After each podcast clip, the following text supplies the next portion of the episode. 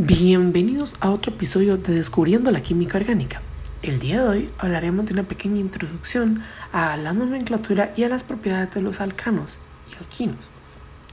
Para empezar, podemos hablar sobre el grupo funcional, que esto es el centro de la reactividad de una molécula orgánica. En un alqueno, un doble enlace es el grupo funcional. El nombre sistemático de los alquenos se obtiene este reemplazando la terminación ano de un alcano por eno y así el alqueno de dos carbonos se llama eteno y el de tres propeno. El eteno usualmente se suele llamar por su nombre más común, etileno. Luego podríamos hablar de los carbonos que tienen la hibridación sp2, que en un alqueno estos se llaman carbonos vinílicos.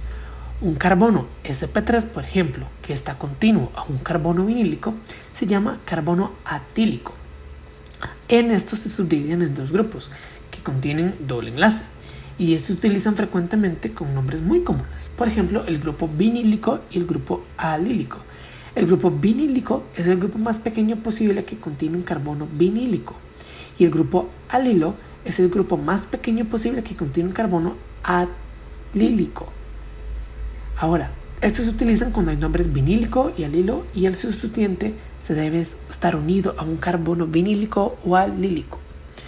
Luego veremos que en el grupo funcional se determina el tipo de relaciones que puede tener el compuesto.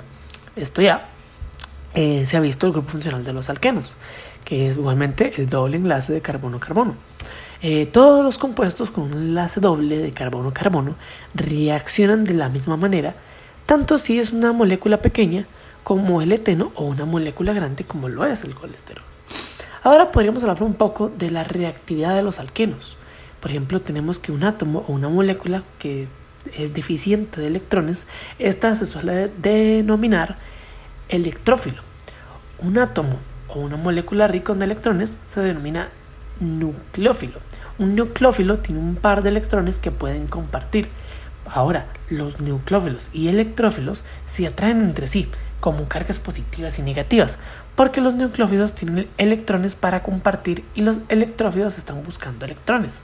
Es decir, que la regla presente puede redactarse como los nucleófilos reaccionan con los electrófilos.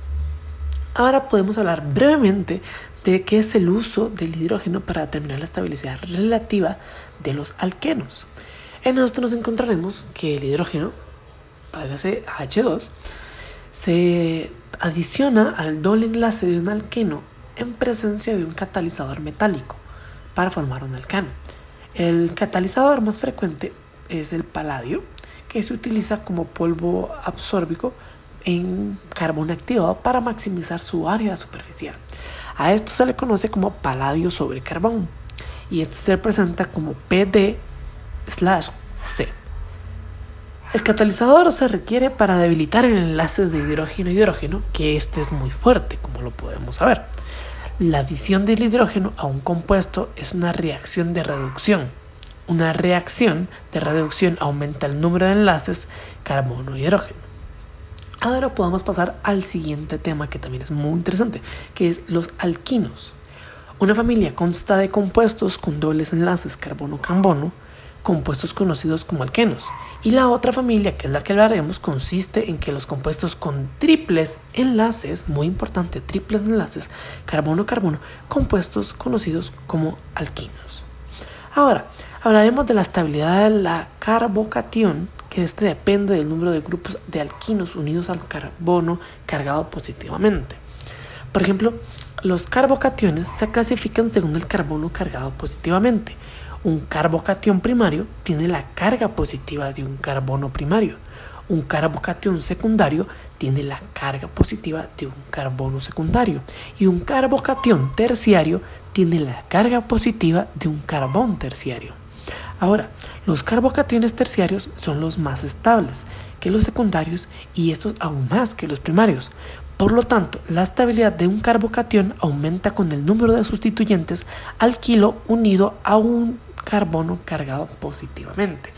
Estas estabilidades relativas son porque los carbocationes raramente son lo suficientemente estables como para ser aislados.